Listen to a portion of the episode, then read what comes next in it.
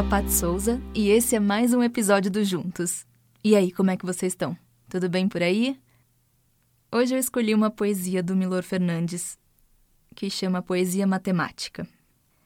Eu pensei em trazer alguma coisa que fosse assim, leve e tranquila e que tirasse um pouco as pessoas desse lugar assim, da cabeça muito cheia, nem que fosse por uns segundinhos.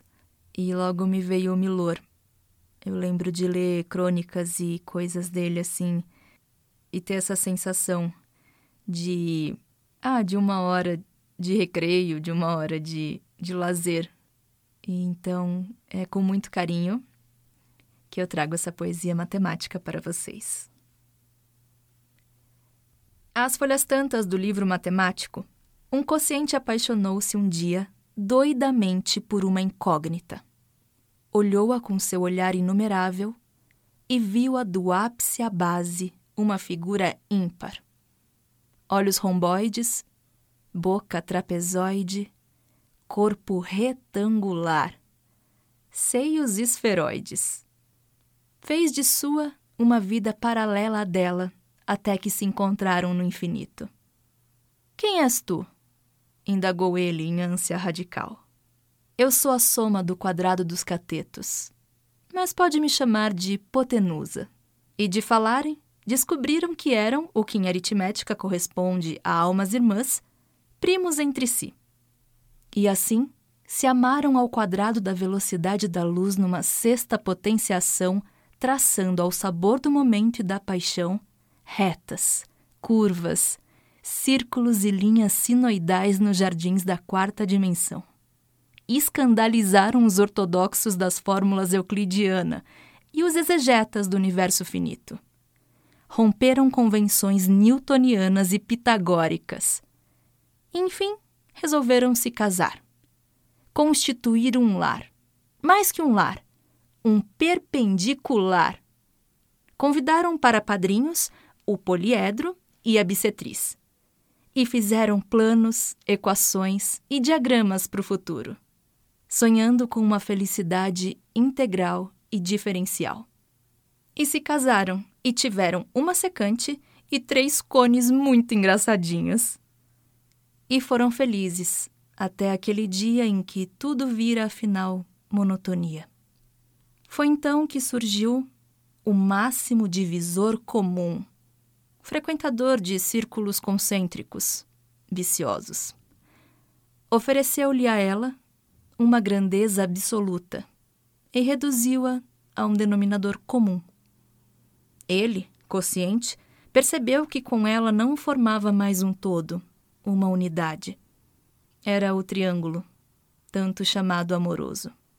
Desse problema, ela era uma fração, a mais ordinária mas foi então que Einstein descobriu a relatividade e tudo que era espúrio passou a ser moralidade, como aliás em qualquer sociedade.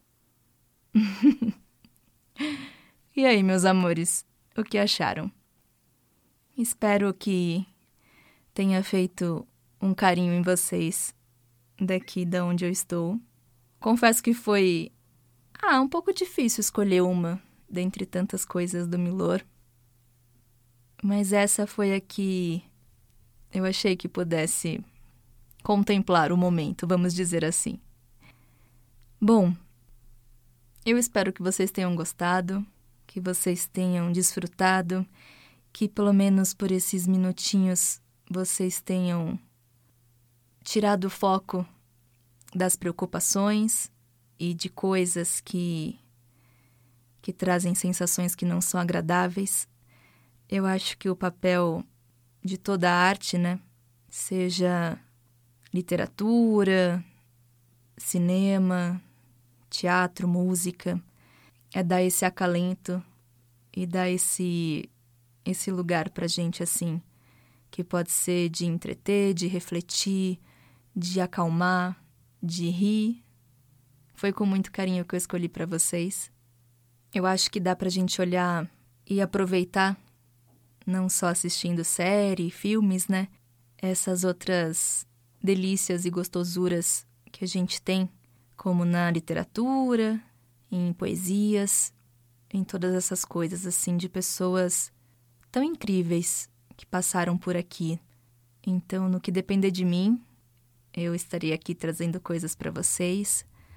Tiveram pessoas falando que ah, que estavam chateadas e que não estava sendo fácil. E eu acho que é muita coisa mesmo que está acontecendo. Então, tá tudo bem. Tá todo mundo sentindo muitas coisas e tendo que olhar para muitas coisas. E eu acho que isso é importante e é benéfico, mas às vezes também a gente quer se divertir um pouco, rir um pouco e ficar um pouco mais tranquilo. E tá tudo bem também. Então, no que for preciso e no que puderem contar comigo, eu tô por aqui, tá bom? Então é isso aí. Quem gostou, pode curtir aqui ou seguir, dependendo da plataforma que você tiver, se você tiver no YouTube, no Spotify, no Deezer, enfim. Curte aí, segue, que toda quinta tem mais um episódio para você. Um beijo grande, fiquem bem e até a próxima.